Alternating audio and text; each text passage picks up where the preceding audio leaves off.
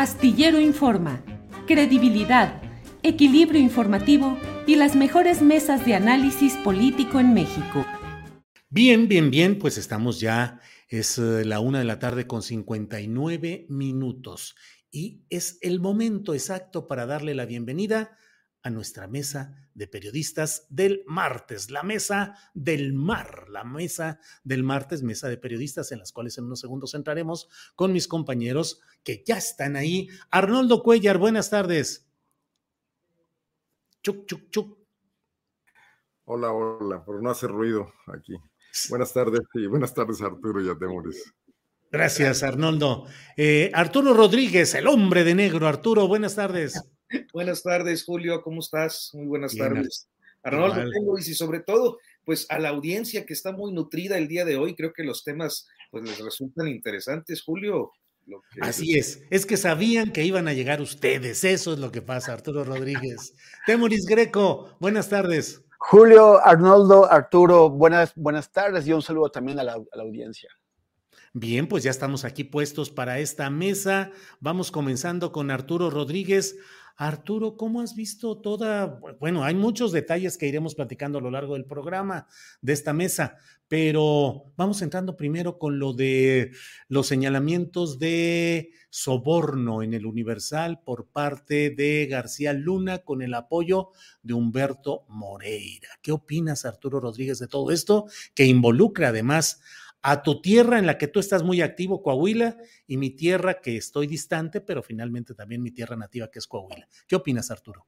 Pues mira, hay, hay dos aspectos, ¿no? Por una parte está lo que él eh, expone para acreditar su, su, personalidad como un funcionario público durante la administración de Humberto Moreira, en la que señala un desfalco de alrededor de 200 millones de dólares de los cuales pues eh, eh, se habrían repartido diferentes cantidades entre el exgobernador, él y otras personalidades que creo que no fueron mencionadas, al menos hasta donde yo alcanzo a entender.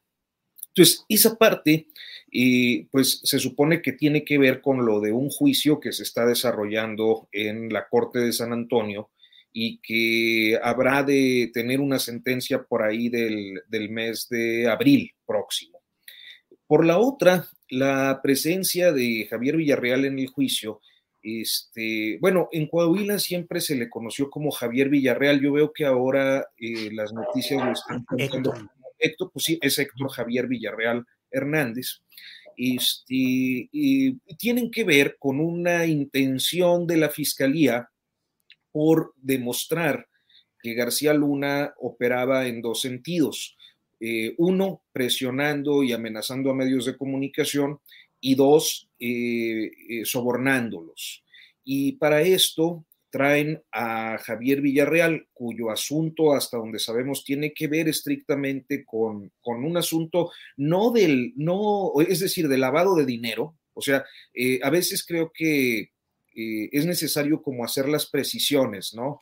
O sea, en la Corte de San Antonio no se está procesando eh, su desempeño como funcionario público, eh, aunque se le está procesando por lavado de dinero de una suma importante y otros delitos eh, que habrían registrado operaciones en los Estados Unidos. O sea, no, no está en juicio su desempeño público, sino la comisión de diferentes delitos en los que pudo eh, el eh, decir una serie de, dar una serie de declaraciones y, de informaciones eh, aparentemente documentales, por lo que dijo ayer, que podrían incluir a otros políticos, incluido el exgobernador de Coahuila, ¿no? Entonces, llega a la Corte de Nueva York a este juicio para acreditar estas dos cosas que tienen que ver, y esa es la segunda parte, que tienen que ver con García Luna. Y a mí, digo, eh, eh, creo que eh, siempre es muy atractivo periodísticamente encontrar declaraciones, sobre todo cuando hay una persona que se está confesando sobre la eh, participación en diferentes irregularidades, pero a mí me parece que eh, existen diferentes inconsistencias en la declaración, eh, muchas relacionadas con fechas, con, Por ejemplo, eh, ayer lo primero que me brincó fue cuando él dice, en 2008 fuimos y nos ofrecieron eh, el espía Pegasus, ¿no? Pegasus no existía en 2008. Era un tema que yo reporteaba y era en, todavía en 2010, 2011, seguían pagando una licencia a otra empresa italiana que se llamaba FinFisher que era el sistema de espionaje. Entonces, Pegasus lo crearon en 2010 y entró a México en 2011. Entonces, ahí había un primer detalle, se me hizo raro, pero con el paso de las horas, eh, pues me fui dando cuenta de que había muchos otros detalles que tenían que ver con eh, inconsistencias en fechas, en momentos, eh, en situaciones, que ya, bueno, pues el Universal observaba lo del búnker, que el búnker no, no, existía cuando se supone que, que fue con, con, Moreira a conocerlo. Moreira emitió una carta diciendo que se supone, según Villarreal, habían ido a, a ver al gobernador de Nayarit y todavía no era gobernador cuando, cuando ellos estaban en el gobierno. y yo veo otra, otros detalles que tienen que ver con las fechas de bautizos, de las relaciones que se han dado. Entonces, a ver, yo no, no, no quiero parecer un apologista. Lo que sí me parece interesante es ver como toda la información, este, porque creo que a veces los testigos pueden eh, tratar de eh, contribuir a sus, propias, a sus propios beneficios, este, como en este caso, eh, diciendo, oiga, ¿y usted le daba, le llevaba el dinero? Sí, yo lo llevaba no, quiero descartar una posición ni otra, pero me parece que en lo que dijo ayer Javier Villarreal hay cuando menos seis o siete eh, eh o situaciones que no se sostienen. Entonces, como decía hoy el presidente, creo que hay que verlo con todavía con calma, ¿no? Sí, bien, Arturo. Gracias. Eh, Temoris Greco, eh, a reserva, obviamente, de que todo lo que se está diciendo en Nueva York pueda tener algún tipo de constancia y pueda finalmente impactar al jurado de allá, que es el que va a tomar la decisión, pero pone sobre la mesa pues una historia que en el ámbito periodístico se conoce pues muy bien el exceso de dinero que ha recibido desde diferentes flancos algún tipo de periodismo y entre ellos ahora se coloca sobre la mesa al Universal, a Juan Francisco Ili Ortiz, un hombre de una inmensa fortuna económica, y eh, pues a alguno de sus directores editoriales. ¿Cómo ves este tema, Temoris? Bueno, lo, primero es el, es el problema de la certidumbre o veracidad que puedan tener eh, los, las evidencias y los testimonios que, se están presentando en la Corte de Nueva York.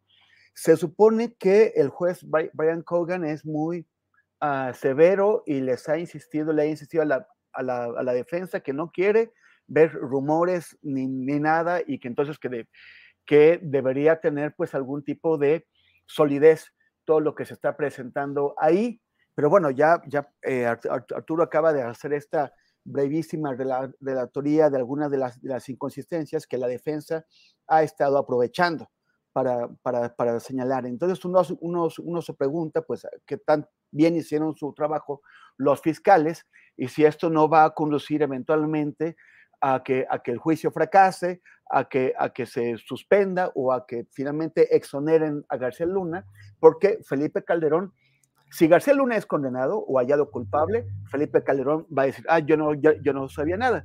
Pero si García Luna eh, es exonerado o el juicio se cae, Calderón va a correr a decir, ya ven, yo siempre fui inocente, todos lo sabían y son malos por apuntar en mi dirección. Entonces, este, bueno, eso es una cosa. ¿Qué, es lo que haces con esos testigos? Porque, por ejemplo, eh, sistemáticamente la defensa se, ha agarrado del hecho de que, muchos de ellos son criminales, eh, eh, confesos o condenados, y que, por lo tanto, no son creíbles.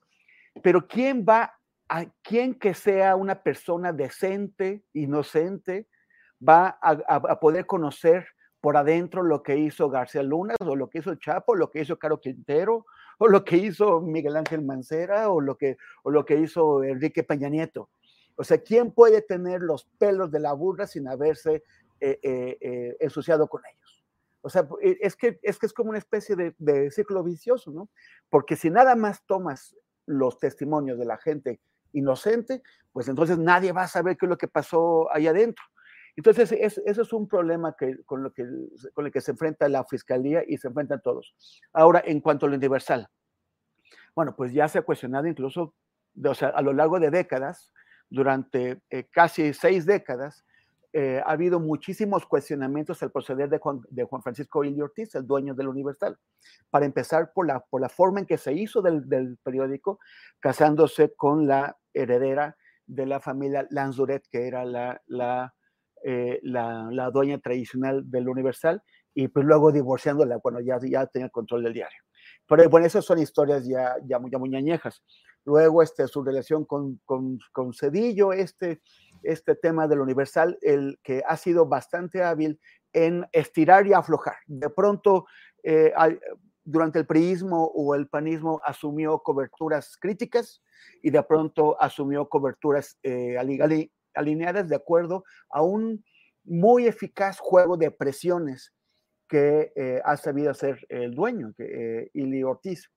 Entonces, eh, Temoris, nada más para precisar, eh, digo, para acompañar lo que estás diciendo, la etapa con Cedillo en la cual estuvo durante, una, durante unas horas, estuvo preso por maquinación de defraudación fiscal.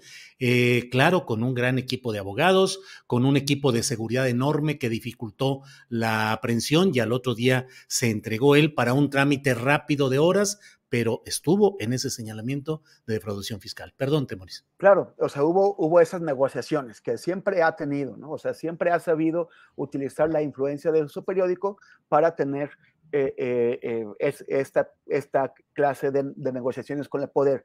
Y esta influencia de, de su periódico la, la, ha manejado siempre así. Cuando conviene golpear, golpea. Cuando conviene alinearse, se, se alinea y, le ha funcionado muy bien y lo ha hecho a lo largo de toda su, historia.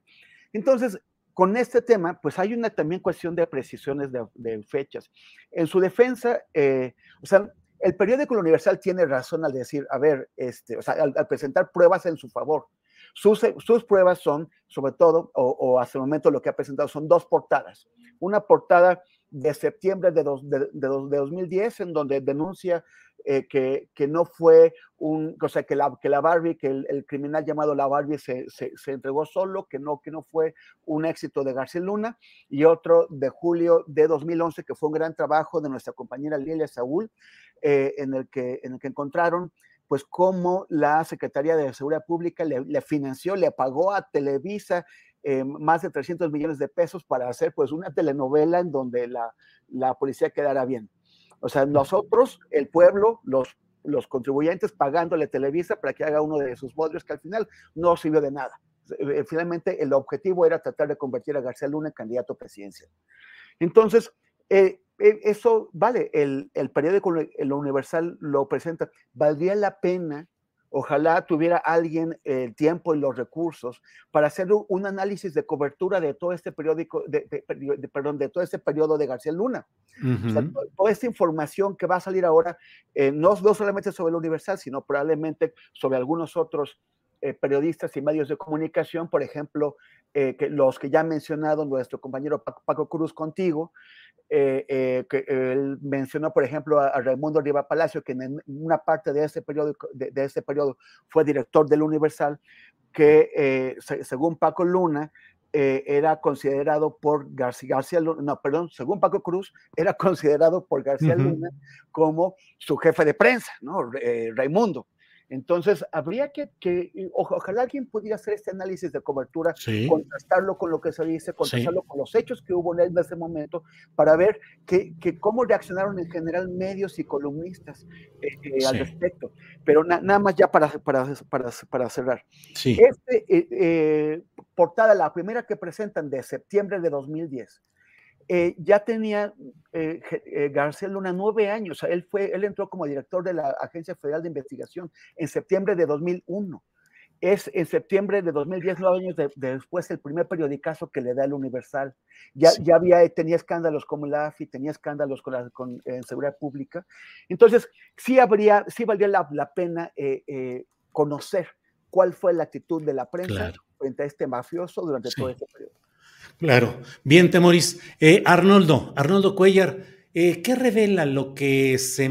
Perdón, Arturo, sí, adelante. Nada más, eh, me parece interesante esto del, Universal en el sentido de que, bueno, cuando sale lo de la, fecha, por la fecha de la factura, estaba al frente del Universal o estaban al frente del Universal dos periodistas que a mí me parecen respetabilísimos, ¿no? que es Alejandro Páez, que era el subdirector, y como director Jorge Cepeda Patterson. Y yo la impresión que tengo es que, eh, sin conocerlos personalmente en esa época, eh, fueron eh, muy críticos con la política de seguridad y con García Luna en particular desde entonces hasta la fecha. O sea, me parece que es otro de los elementos que a mí me, me brincan en este asunto del Universal. Nada más quería yo como apuntarlo porque, y bueno, pues eh, en mi perspectiva, eh, los dos periodistas que estaban al frente no, no tienen una eh, pues historia que los relacione con conductas éticamente reprobables en su desempeño. Bien, Arturo. Ah, perdón, yo también añadiendo a esto, es que esos cambios de, directores que se producían era, o sea, que también coinciden con esos tiempos políticos que, que, que Ortiz ha, sido tan hábil para manejar, ¿no? En, ciertos momentos convenía adoptar una postura crítica, lavarle la cara al periódico, y, y en momentos, sobre, sobre todo electorales, eh, regresaba, eh, pues, eh, Roberto Roque, que, que, que ha, sido no sé cuántas veces como, como Antonio López de Santana, que siempre Cinco, seis veces. hacía falta eh, eh, él regresaba como para poner orden en la línea del, del periódico y, y ajustarlo eh, a, lo, a, lo que, a lo que se necesitaba en, en ese momento.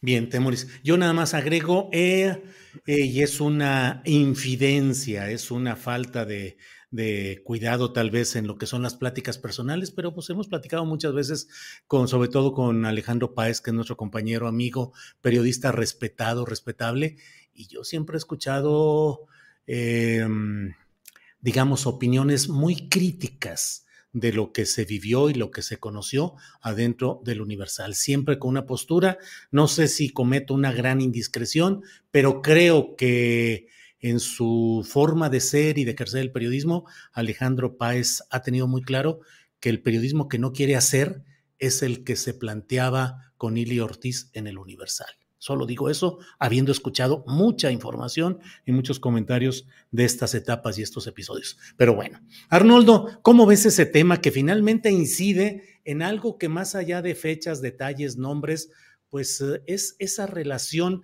perniciosa y contaminada, corrupta entre el poder político con su dinero por la vía de convenios de publicidad o peor aún por la entrega de dinero en efectivo y el periodismo como empresa necesitada de viabilidad, de ganancias económicas, que ha sido la historia permanente de todo esto. ¿Cómo ves dentro de ello este episodio del Universal Los Moreira García Luna? Bueno, en primerísimo lugar, eh, me, parece otra vez lamentable que vengamos a discutir esto después de que nos lo exhiban en un juicio en Nueva York con todas estas intenciones de de una superficialidad eh, mediática, ¿no? Cuando en México tenemos los elementos para hacer el análisis perfectamente, convivimos con ello todos los días. O sea, la, eh, complicidad, no la complicidad, la simbiosis, eh, la, forma nutricia en la que están mezclados los medios y el poder en México, pues no es nada nuevo. es más, la prensa moderna de México surge en la etapa de la donde se estabiliza el poder después de la revolución y, los eh, generales y los políticos cercanos a ellos entran a hacer grandes negocios con los periódicos que ya existían y con los nuevos periódicos. Eh, no habría por qué pensar que son diferentes.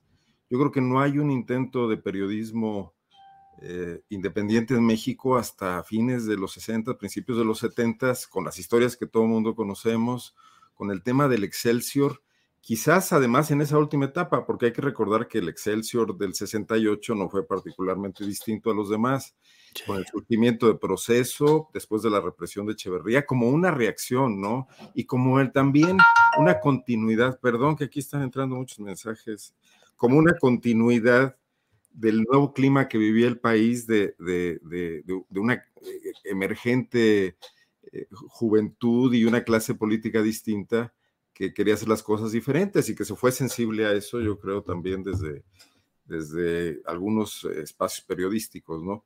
El surgimiento del uno más uno, pero al final del día, todo esto ha sido fagocitado por, por, el sistema, ¿no? Así como Ilio Ortiz fagocita directores de acuerdo a sus intereses, pues la corrupción está plena, que, por ejemplo, me doy un brinco enorme temporal, que fagocitó al INE, incluso en sus muy buenas intenciones de ser un órgano distinto, y que nos ha metido a todos en esta dinámica, es ante lo que reacciona un electorado que decide que por distintas razones, por distintas eh, fibras, en, lo que es el estamento social, ¿no? Una cosa es la gente con mayores necesidades, otra cosa es una clase media que quiere vivir en un país mejor, etcétera. Pero todos reaccionan contra esto pensando que López Obrador puede ser disruptivo y que podría un, un, sujeto político venido de la periferia con esta lucha empeñosa de 18 años dar la posibilidad de un cambio, ¿no? Que yo creo que no está pasando, pero ese es otro tema. Entonces, que hoy eh, venga, alguien a decirnos que el Universal es un diario corrupto en una corte de Nueva York y que aquí se susciten tantas reacciones que con dos portadas el Universal quiera defenderse, que, planteemos dudas. Entiendo el, el, punto de Arturo, a lo mejor esa versión en particular no coincide y todo, pero de que es un diario metido en las luchas de poder, que en México son esencialmente corruptas, pues eso que ni qué, ¿no? Bueno, el tema fagocitó al propio Reforma, que cuando solamente estaba en Monterrey y era el norte, podía mantener un cierto equilibrio con los poderes regionales, porque además era un poder en sí mismo vinculado al empresarial, ¿no? Pero que cuando llega a la Ciudad de México, tardó nada en entrar en la órbita de las negociaciones políticas, quizás cuidando mucho las formas, no recibiendo estos embutes como el Universal de los que se habla en el juicio de Nueva York, pero también eh, facturando cantidades importantes a los gobiernos de Salinas, de Cedillo, de Fox, no se diga, ¿no? Eh, esto es parte del lastre que enfrentamos en este momento como país, ¿no? Porque esos gobiernos eh, que negociaron el poder así, con temas de corrupción por debajo del agua, usando patrimonialmente los recursos de todos los mexicanos, lo, lo describe muy bien Temoris cuando habla de estos 300 millones destinados a la telenovela de García Luna en Televisa y donde probablemente el reportaje del Universal, y con esto no, no quiero eh, de ninguna manera denigrar el trabajo de Lilia Saúl, que es una magnífica reportera de investigación, pero sí la, la intención del Universal al permitirle profundizar en eso era quizás ir a pelear una factura similar o, o verse disminuido en sus propios ingresos y entrar a una competencia lo vemos aquí en los medios de provincia. Todos los periódicos que tienen muy buenos contratos publicitarios con el gobierno, llegan días en que aprietan, y que tienen historias reservadas, historias que omitieron. Bueno, vamos a tratar el tema del AIDA en un momento. ¿Por qué sale hasta 2023 algo que ocurrió en el 2021? Entiendo, ¿no? Y campañas en las estaciones de televisión, sobre todo Arnoldo, en la cual de pronto uno ve que se van contra un empresario farmacéutico o contra un cierto rubro comercial o económico y dice uno, ¿qué se habrá descompuesto? ¿Con quién se peleó? ¿Qué contrato no, no cerraron? La historia de que, de que tiene que ir a comprar buena prensa García Luna es la historia de cada uno de los gobernadores. Claro. Pues, todos van y pagan su cuota a, los periódicos de la Ciudad de México. Y basta un reportajillo, ahora sí que te voy a decir pedorro, donde les afecten la imagen al gobernador para que el tesorero vaya de inmediato con la chequera abierta. Ya, ya, desmonetizados, qué chingados, dale, hombre. sí, sí, ya, vámonos. Oye, oye, porque además esa es parte de la tragedia.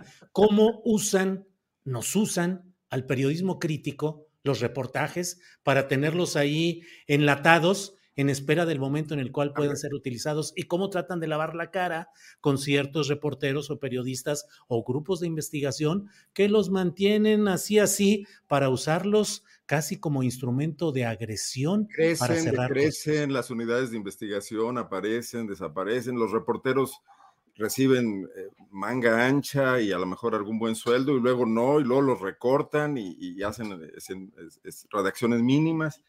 Ese es un tema, ¿no? Y es todo el servicio de estos empresarios.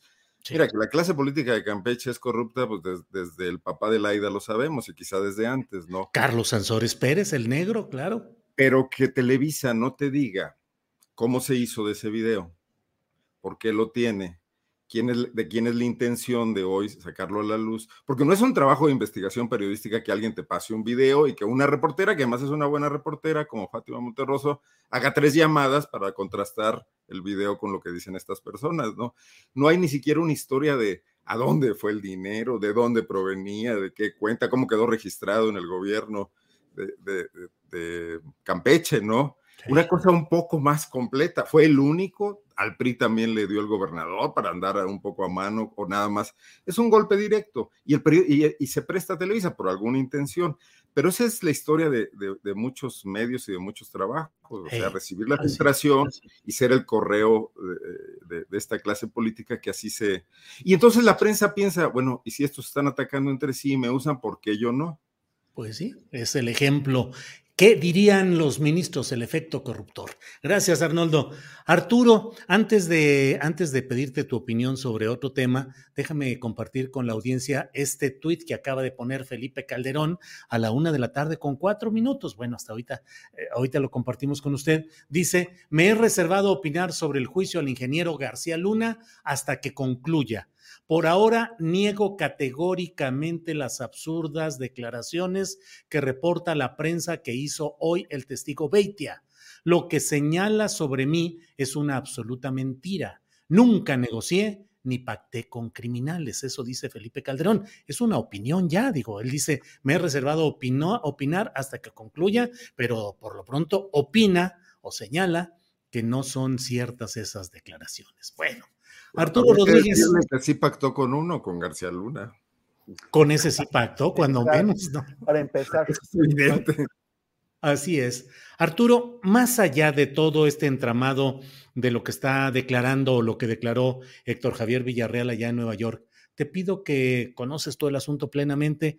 ¿Cuál pudo haber sido esta historia de saqueo del dinero de Coahuila, el enorme endeudamiento que se dejó durante la administración de Humberto Moreira y su papel como uno de los jefes o ejes de aquel llamado sindicato de gobernadores que apoyó económica y políticamente la precandidatura de Enrique Peña Nieto, ¿qué tanto embona todo esto? El saqueo, el uso del dinero, equipos políticos que dijo Héctor Javier Villarreal que apoyaban a priistas de otros estados eh, pues para ir haciendo grupo. ¿Qué tanto fue el saqueo de Coahuila con Humberto Moreira y el uso de ese dinero para fines partidistas proclives a Peña Nieto?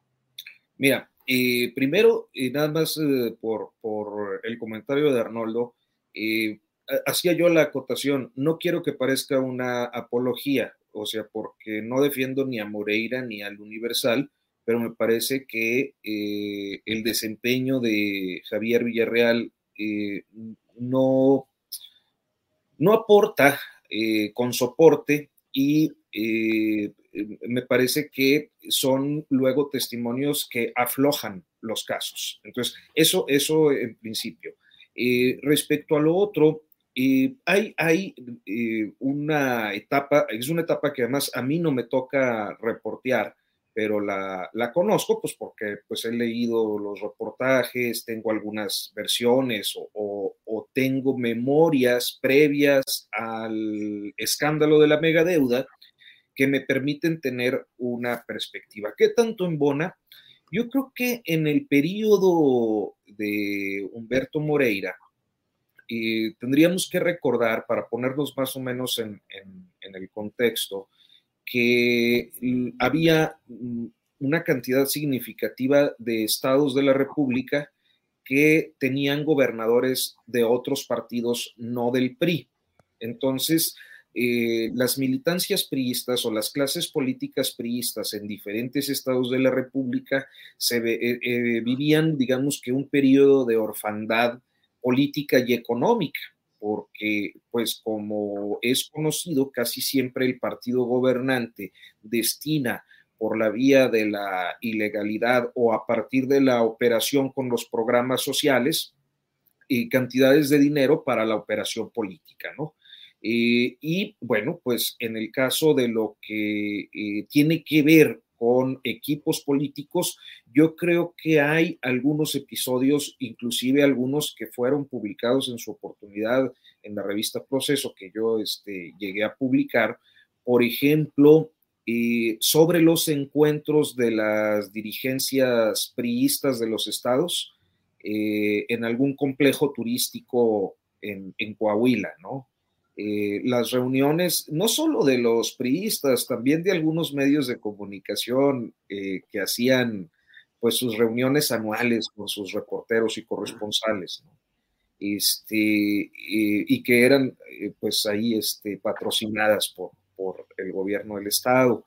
episodios que tenían que ver, por ejemplo, con la presencia de eh, operadores electorales o, mapaches, como luego se les dice, este, en estados donde el PRI no era gobierno o donde siendo gobierno necesitaban reforzar su presencia. Todo esto hasta 2010, porque Humberto Moreira deja la gubernatura, eh, si no me falla la memoria, el 2 o 3 de enero de 2011 para irse a buscar la dirigencia nacional del PRI precisamente como parte de una operación nacional que le había permitido posicionarse pues como un liderazgo importante y eh, hasta ese momento no de manera declarada, porque hay que recordar que al interior del PRI había también una pugna entre Manlio Fabio Beltrones y, Enrique Peña Nieto por la postulación de 2012. Entonces, eh, eh, Moreira pues llega como un liderazgo aparentemente outsider, más tarde sabríamos que era en la, eh, perdón, un liderazgo neutral dentro del PRI, que luego sabríamos, pues no, estaba en acuerdo con Peña Nieto y esta fraternidad de gobernadores que operan para llevarlo a la presidencia de la República en 2012, pues con mucho dinero que luego fue saliendo en diferentes eh, investigaciones, ¿no? Eh, entonces, creo que eh, investigaciones que además han sido un escándalo, o sea, el caso de los gobernadores tamaulipecos, concretamente Eugenio Hernández, este, y, de, y de otros, ¿no? Entonces, creo que hay una, una serie de, pistas que concatenan o eh, encajan con lo que declara Javier Villarreal en diferentes, en diferentes partes, este, eh, respondiendo a tu pregunta. Muy bien, Arturo, gracias. Temoris, em, pues hay muchas cosas que habrá de verse cómo camina todo este asunto. Si tienes algo que agregar a este tema, adelante, y si no podemos pasar, eh, pues particularmente me parece esto del regreso de Anaya como si fuera la mejor carta para el 24, haciendo precampaña como prófugo, pero lo que quieras abordar, Temoris. Bueno, nada más eh, un, comentario sobre lo que antes, este, em, o sea, por ejemplo, lo, que, lo que decía Arnoldo sobre este, este video que Televisa pues lo, lo, avienta, o sea, sabemos que Televisa es totalmente juez y parte, ¿no? O sea, porque, porque eh, en los, los audios que ha estado sacando Laida, pues ya van varias veces que salen los, los acuerdos que trae Alito con Televisa. Este, acuerdos pues nada, nada, de, eh, nada decentes, por decirlo lo menos. Entonces, Televisa pues está cobrando venganza al por ejemplo, ellos afirman que estos videos fueron eh, grabados en un lugar y en una fecha sin aportar ninguna explicación de por qué están tan seguros de que fueron grabados en ese lugar y en, esa fecha.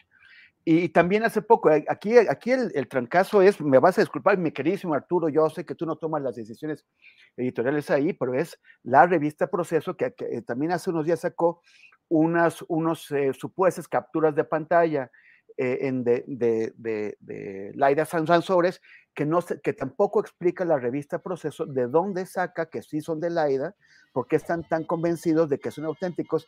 Y la verdad es que la narrativa que se, que se da ahí es como poco creíble, o sea, y, cualquiera puede falsificar capturas de pantalla de WhatsApp con un poquito de, de, manejo de ciertos eh, softwares.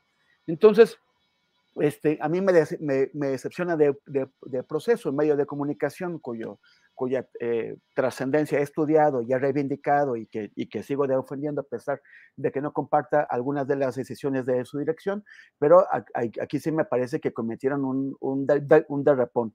Pero es parte de la bronca en la que se metió la propia Laida. O sea, finalmente Laida eh, está jugando al espionaje, está jugando a la, a la exhibición y le están dando pues ella no, no puede sorprenderse, sorprenderse de que le respondan en los mismos términos del juego que ella planteó.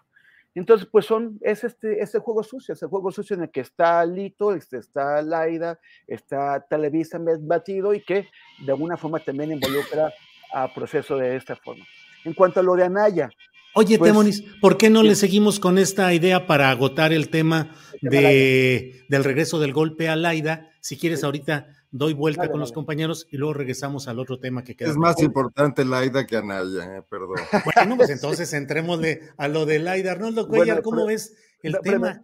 entonces, para terminar con lo de Laida, este, regresando a eso, toda la gente que está involucrada en estos videos, pues es gente de Carlos Aiza y, y supuestamente les estaría dando la lana gente de la administración, o sea, en el, en el despacho o, en las oficinas del, de, eh, de, la gubernatura este, del entonces gobernador interino Carlos Saiza. Como, como decía, no hay que creerle eh, ciegamente Televisa, que, porque dice que fue en esa fecha y en ese lugar.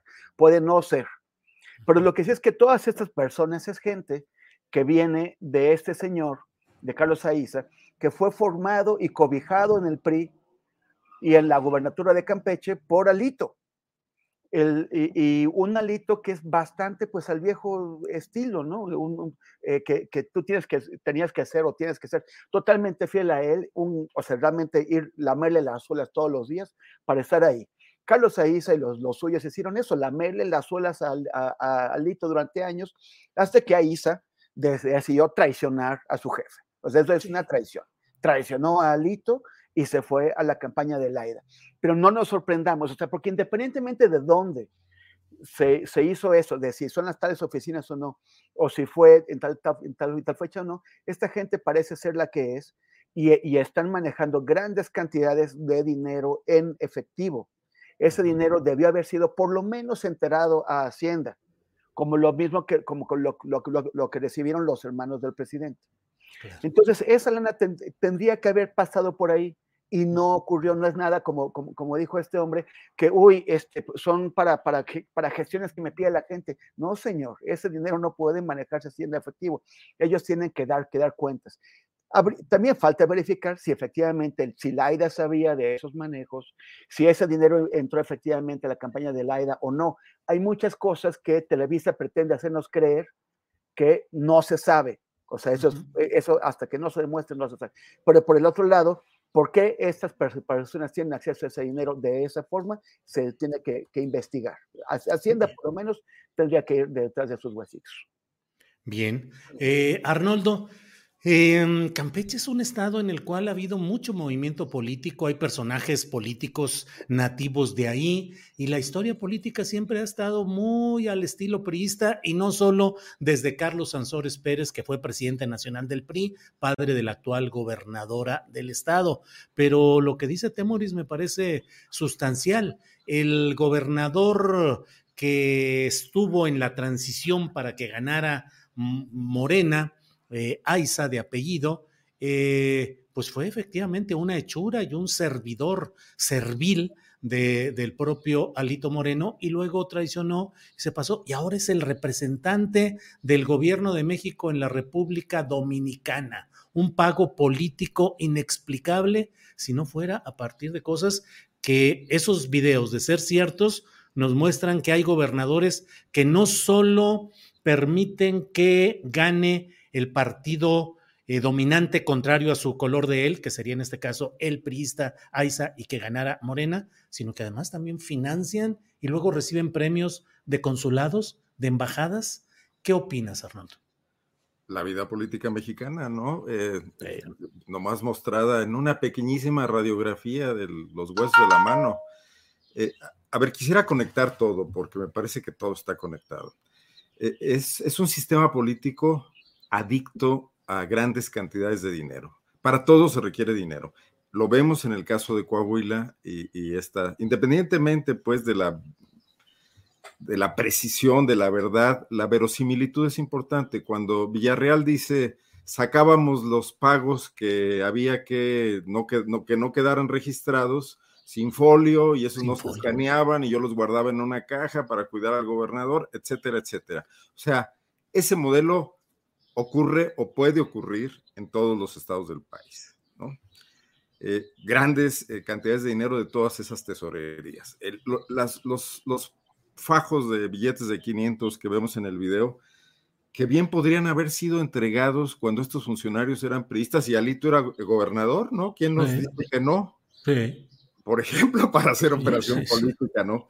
Entonces, en este sistema, adicto al dinero y a grandes cantidades de dinero, porque además, como en el camino se va quedando mucho, pues ahí, ahí hay se genera esa red de complicidades que involucra a todos los partidos políticos y que no hemos logrado meter en cintura, y aquí quiero involucrar a otro actor, que es el INE. Ah, claro, claro porque estamos cuestionando, es ridículo cómo se definen los topes de campaña de los candidatos y cómo traen a los candidatos entregando reportes de cada paleta que le entregan a un niño en la calle, etcétera, cuando por debajo hay estos enormes flujos que nadie ve y que nadie fiscaliza, cuando sería perfectamente fácil hacerlo, porque ese dinero tiene que salir de alguna cuenta siempre, salvo el que venga de la droga, del crimen organizado y ese tipo de cosas, que también ahí habría que precisar que este sistema adicto al manejo de dinero nunca va a poder resistir los aportes que provienen del, negro y oscuro mundo criminal, cualquiera que sea su origen, ¿no? Entonces, decía Arturo hace rato eh, que una declaración como la de Villarreal afloja el caso de, García Luna. Yo digo que el caso de García Luna está absolutamente flojo, porque su intención no es probar eh, nada, nada fidedigno, claro. Eh, bueno, si alguien sabe que García Luna es un criminal, son los mismos americanos que lo prohijaron en la misma DEA, etcétera, ¿no? Que, saben cómo les vio la cara. Aquí al rato quisiera mencionar un episodio que a mí me tiene muy, muy obsesionado, que, es relacionado con el tema de, la masacre en Allende, Coahuila, pero hago un paréntesis. Eh, e, entonces, estaba en lo siguiente, el sistema político mexicano es esencialmente corrupto.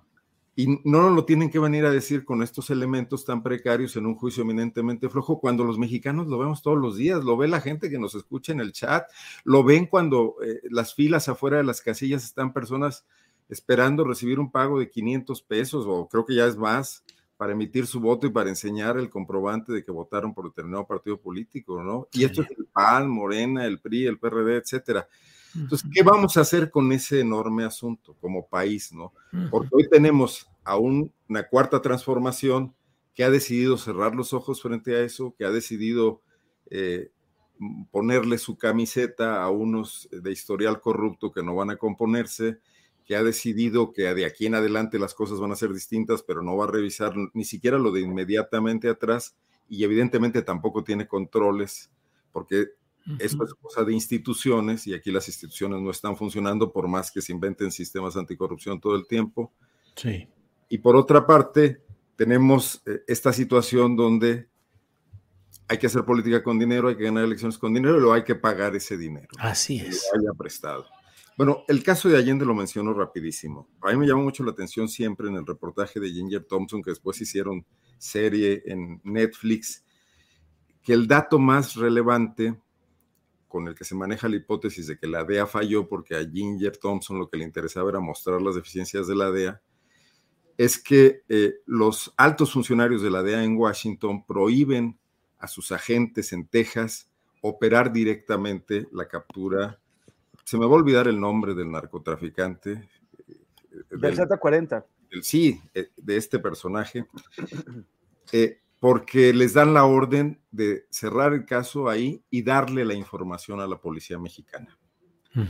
Y la información se le da a la Secretaría de Seguridad Pública, a la Policía Federal, en 2011, y era Genaro García Luna, ¿no?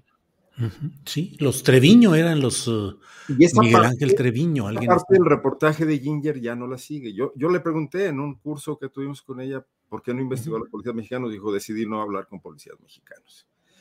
Pero en realidad lo que origina la masacre de Allende es la información que proviene de la Policía Federal en sus más altos niveles, los que trataban con los altos niveles de la DEA a los, a los Zetas de, de Coahuila. Ahí es donde se origina la masacre. Al final del día, la DEA no estaba haciendo nada incorrecto al informar a la policía mexicana. Lo otro hubiera sido una intromisión directa, lo que siempre se critica, ¿no? Lo, que se pelea es que sean los policías mexicanos los que efectúen las capturas. Bueno, esa parte está ahí como un gran... Pero, pero, pero, no, lo sí es incorrecto cuando sabes qué clase de gente tienes enfrente, ¿no? O sea, la DEA realmente fue tan ingenua como para no, no imaginarse que, que, que prácticamente estaba dando el pitazo entiendo que, esa parte le interesa a una periodista norteamericana, pero a los periodistas mexicanos nos debería interesar la otra, ¿no? Porque de 2011 hasta hace no mucho, García Luna seguía siendo una persona intachable. Bueno, aquí hay una queja contra Arnoldo. Dice, ay Arnoldo, interesante lo que dices. Siempre pones el punto en las IES. Tengo que licuar el jitomate para la sopita y no me dejas. Eso dice Isabel Elizondo. Ni tú, yo también soy aquí. Ni tú. Eh, Arnoldo pone siempre el punto sobre las IES. Es un hombre que tiene mucho conocimiento político, periodístico y musical, Arnoldo. porque no, deja, y no deja cocinar. Y no deja cocinar. Eh, hasta ahora me he aficionado a la gran experiencia musical con Silvia Pérez Cruz, cantante y compositora española que tú siempre recomendaste y que yo como terco que soy siempre y cerrado, este no hice mucho caso hasta que me topé con ella. Sensacional, Silvia Pérez Cruz. Gracias, Arnoldo nos iba a decepcionar. Espero que Arturo, que es un gran crítico musical, también un día de No, ni le digas ahorita porque se suelta ahorita aquí Arturo y nos dice la neta del planeta. Eh, Arturo, eh, um, Laida Sansores, espionaje de ida y vuelta, Televisa cobrándole cuentas a, a Laida Sansores y tercer tema, si quieres, ¿qué tanto esto nos muestra lo que estamos viviendo de Coahuila y de Campeche? como ese paraíso electoral que nos pinta el INE para defenderlo es puro cuento porque el dinero fluye y requete fluye de muchos lugares que no detectan los organismos del INE o del Tribunal Electoral. Arturo, por favor.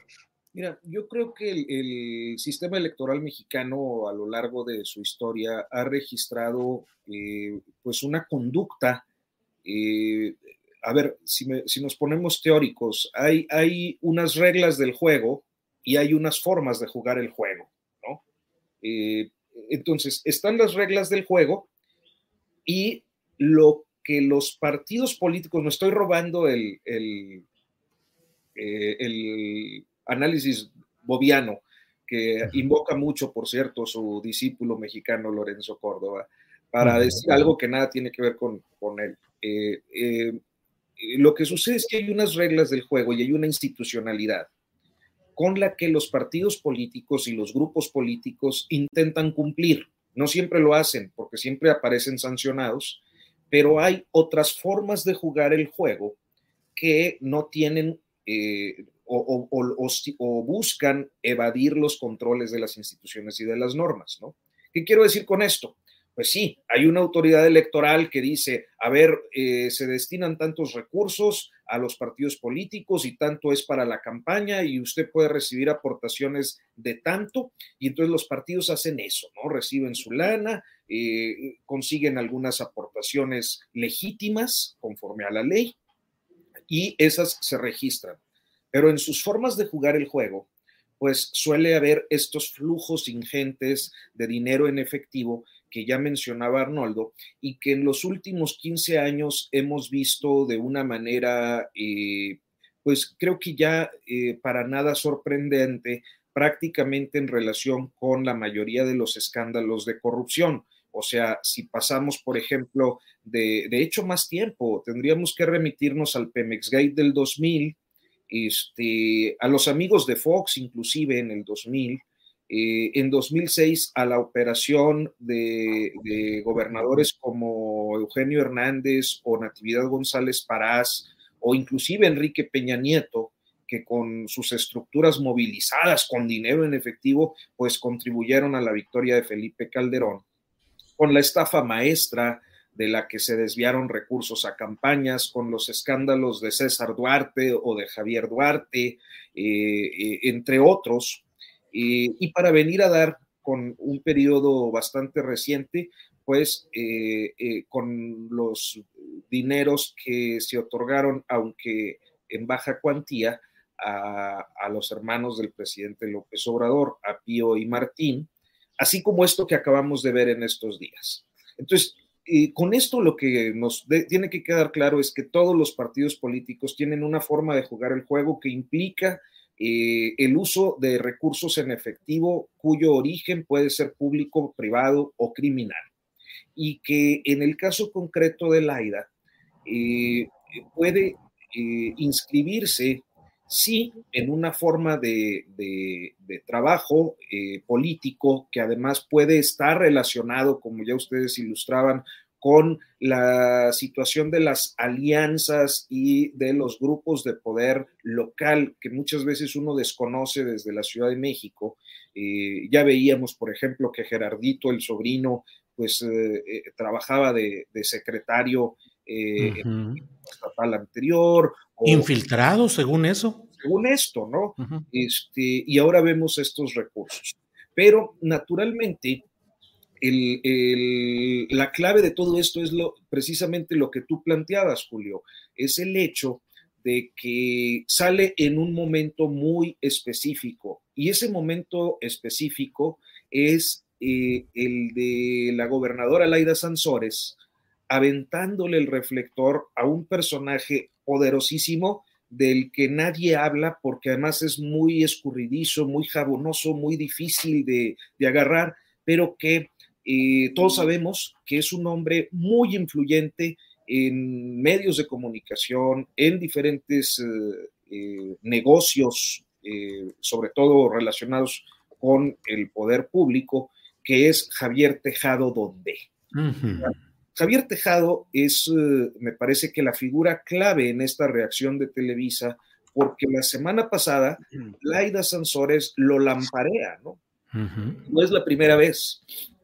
Entonces, me parece que eh, este hombre tan poderoso y tan eh, eh, poco conocido por la opinión pública, pues podría ser la clave de que estos videos aparezcan como un golpe político a la gobernadora que ciertamente pues ha venido lampareando a mucha gente, pero que concretamente en estas semanas se ha referido a esta personalidad. Este, entonces creo que ese es, el contexto, creo que esa es la coyuntura. Y para cerrar nada más, eh, a propósito del caso de Allende, esta edición de El Coahuilense, y recuperamos pues el, drama o la tragedia de las víctimas, de las familias sobrevivientes, que pues sí recibieron la disculpa de Estado, pero a quienes no se les ha cumplido absolutamente ninguno de los puntos de la reparación integral del daño a los que se comprometió el, Estado mexicano a través de su Secretaría de Gobernación y, eh, y de la Comisión de Víctimas, este, y pues eh, todo este trayecto tortuoso para, para que se cumpla eh, el, pues esta resolución. Bien, eh, gracias. Eh, las huestes arnoldistas están volcadas. Miren, Amanda BG dice, ay Arnoldo, eres el más preciso y precioso, valioso de esa mesa. Bueno, pues que... Tu micrófono, Arnoldo. Me voy a poner colorado, digo, por sí. Precioso, pero, pero no como el Gober precioso, dile. Sí, no, no, no, no. Es Arnoldo precioso. Bueno, nos quedan como dos minutos. También Arturo recibe buenos comentarios. Sí, sí, sí. Temoris también que, que, se, que se deje que ser la barba y que sin barba no es el mismo y bueno. Te preguntan por el DJ alemán que mencionaste ayer y a mí también me gustaría que lo repitieras. Ah, es este hombre, se llama eh, Paul Kalkbrenner. DJ. El mismo de, de, Berlin Calling, de la película que Sí, la... sí, sí, exactamente, exactamente. Y tiene una trilogía que se llama Florian, que híjole, a mí me, me, me, me, conmueve mucho. Es música electrónica con video muy, muy, muy sincronizado todo. Son tres, se llevan 20 minutitos en ver esa trilogía que es muy interesante. Se llama Pulp Cal, Paul Kalkbrenner. Kalkbrenner. Es uno de los principales DJs. Ganó, ganó, el Oscar en su momento a la mejor película extranjera. Así es. Así es la historia de un DJ, además. Sí, sí, sí. Eh, y hace unos conciertazos con unos escenarios y bueno.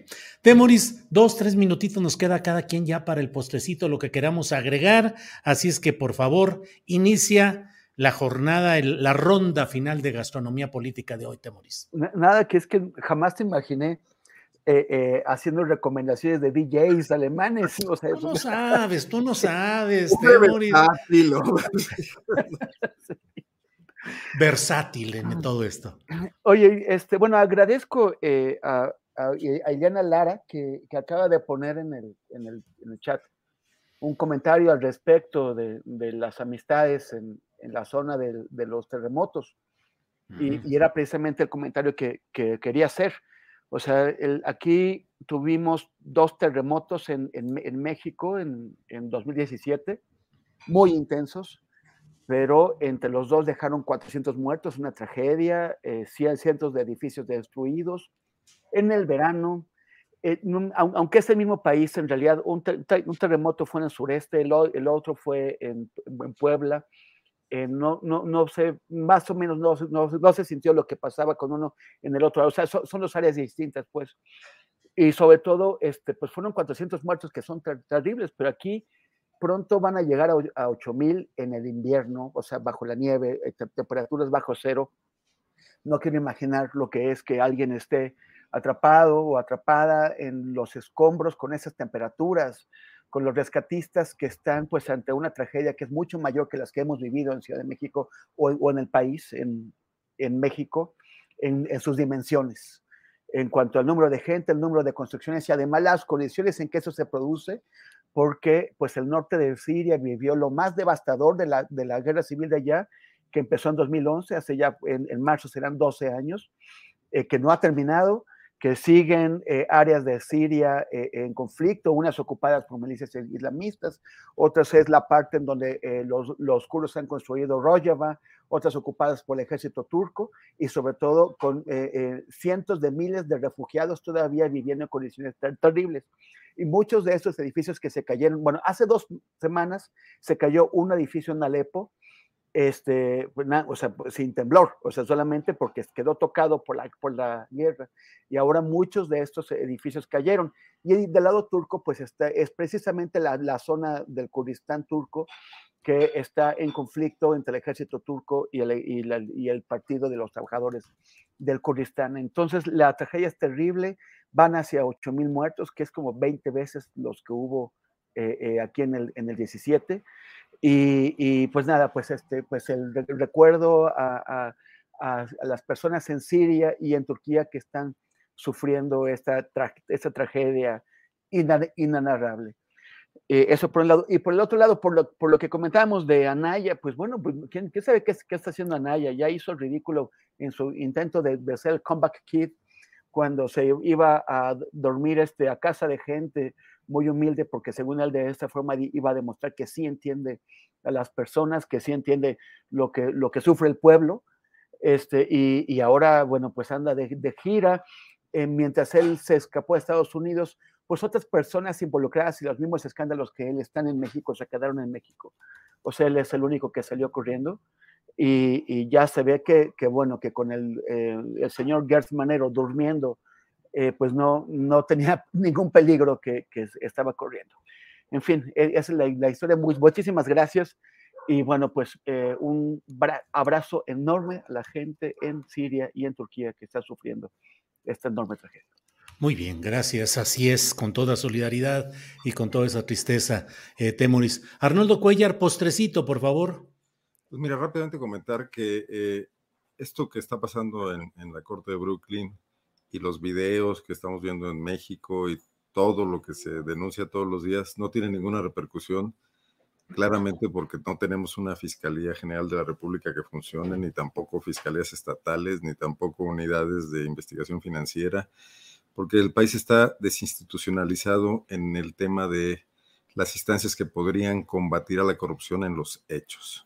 Hoy en la mañanera una reportera le preguntaba al presidente sobre este tema, que si no había sido muy, muy blanda o una, no, no recuerdo el tono exacto de la pregunta, no había hechos concretos contra la corrupción y el presidente se defendía diciendo que no, que, que como él no era corrupto, ya la corrupción se había erradicado, este viejo discurso de, de barrer las escaleras de arriba hacia abajo, que, la verdad es que vemos que no está funcionando y que se verá claramente cuando este sexenio concluya, donde dejará herencias que se suman a las anteriores, que no son nuevas como quieren hacer aparecer los que cometieron las primeras y que ahora buscarían regresar, ¿no? Preguntaba alguien en el chat que, si soy muy pesimista con respecto al tema de la corrupción, hay que hacer. No, el tema es que con esfuerzos esporádicos aquí y allá, con un periodicazo, con un video, con un juicio en una corte norteamericana, no, no se va a avanzar absolutamente. El tema sería que, instituciones mexicanas empezaran a funcionar. Yo creo que uno de los grandes errores que la historia le va a reclamar a Andrés Manuel López Obrador es la presencia de Alejandro Gertz Manero en la Fiscalía General de la República. O sea, absolutamente serán seis años perdidos, si es que llegan a ser seis, ¿no? Entonces, nada más comentar eso. Y preguntan sobre el documental, imagino que se refieren al de Netflix con el tema de Allende. El documental se llama Somos y la historia periodística es eh, crónica de, a lo mejor Arturo recuerda más bien, es anatomía de una masacre, de ese trabajo periodístico que se publicó en ProPublica, en, en un medio norteamericano alternativo. Eh, y, bueno, y ya ha estado reproducido en muchas partes, ¿no? Creo que todo está vigente en Netflix. Nada más y gracias. Bien. Eh, Arturo Rodríguez, postrecito, por favor. Pues mira, ya que la mesa ha estado muy coahuilizada. Sí, pues sí, ya. No nomás Guanajuato, pues bueno. Sí, pues sí. En Coahuila también hace aire. Oh, sí. Oye, nomás este, pedirles eh, o invitarles a, la audiencia a que eh, vean el coahuilense de esta eh, ocasión. Hicimos un, un, trabajo, un trabajo de la reportera Katia González, en, la, en el que pues hizo creo que algo muy, muy básico, pero muy interesante, que fue revisar las últimas declaraciones patrimoniales de cada uno de los precandidatos a la gubernatura de Coahuila y luego eh, hacer una serie de consultas a registro público del comercio y a otras bases de datos para contrastar. Se encontraron algunas inconsistencias, algunas omisiones, algunas omisiones muy grandes. Este, y bueno, pues al final este, me parece que es un trabajo, entre otros, que se, que se presentan en esta edición. Ahí está en el coahuilense.com. Hay una pestañita que dice edición impresa y ahí la pueden descargar el PDF. Bueno, pues muy bien, Arturo. Y luego hay que platicar otro día de música, política y todo, porque aquí ya con Arnoldo Cuellar, que mira, ya nos habló de Silvia Pérez Cruz, ya pudimos hablar del eh, DJ alemán eh, Kalkbrenner y su trilogía Florian. Hay otro grupo, un dúo francés que se llama The Blaze y que ah, tienen... Que son buenísimos, tienen sobre todo ese que se llama Territory, Territorio, son cineastas y grandes músicos. Y además, Temoris, eh, pues ya no sé cómo andamos con lo políticamente correcto, pero pues también la, la narrativa de lo masculino también, porque mucho de eso es, Temoris, lo que plantean ahí, la, la, vida y la convivencia y la de, de, los varones. Por ahí va, Temoris. Sí, sí, sí, es mucho, o sea, bueno, son son los, son los temas de, de, de The Blaze, ¿no? O sea, un cuestionamiento de las masculinidades, eh, una, una, reivindicación de la diversidad, de la diversidad sexual, de la diversidad étnica y, y, de, las, y de las creencias de cada quien. Creo que están ellos, es una banda que está muy comprometida con la construcción de un mundo en donde todos podamos caber, todos y todas y todes podamos, podamos caber y, en el que, en el que sepamos lo que estamos haciendo, sepamos por qué lo hacemos, porque los, hombres tenemos ciertos tipos de, reacciones y, cometemos abusos muy, muchas veces sin darnos cuenta, otras dándonos cuenta. Este, es, una, es una gran banda, gran música, grandes videos, gran cine, como dices también. Grande, grande. Mira, mira, Julio, me sorprendes. Los, los, que no mascamos el, los que no mascamos el franchute nos pueden deletrear el Deep Blaze. Eh, ah, no, pero ese este, este, está en inglés, es como el incendio, ¿no? De, sí, el incendio, el esplendor, pero ellos dicen que es uh, en la jerga de ahí de París, es como el nombre, nombre, o sea, ellos lo traducen como nombre. Eh, pero sí, es de Blaze, que es resplandor o fuego, eh, todo eso. Pues Arturo Rodríguez. nada más para.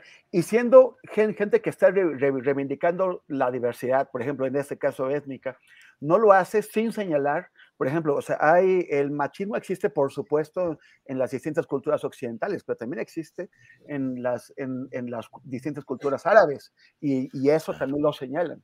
Claro, claro. Arturo, pues ni modo, invadimos los terrenos musicales en los cuales usted es doctor y maestro, pero bueno, algo tenemos que meter aquí. ustedes son los maestros. No, hombre. Arnoldo, gracias. Arnoldo, gracias. Buenas Gracias. Perdón, Arturo. No, pues nada más que este, parece que, hay mucho desorden en el chat. Ya hay un tocayo de, apellido Lechuga, ya, ya los recriminó, que ya le paren Arturo Lechuga, pues muy bien, está ahí cuidando que se metan al orden, ¿qué? Porque hay mucho desorden, ¿qué están diciendo? ¿Qué? Están fuleando mucho a, los señores eh, Temoris Greco y Arnoldo Puella, entonces ya, ya hay una competencia de, de, guapuras y... ¡Ándale! A ver, lo dice Arturo que en los otros chats ha estado súper floreado. Sí, Arturo, que es, dice que aquí que es el, la guapura de aquí. Lo que pasa es que nadie sabe, Temoris, que tuvimos que pagar a algunos seguidores claro, a la costumbre campechana para que vinieran aquí a echar porras. Y mira, eh, yo quiero hablar de música con ¿eh? ustedes. Perdón, yo pongo el mezcal, dice Emma Rubio. Perdón, Temoris. Ya, no, no sale barato.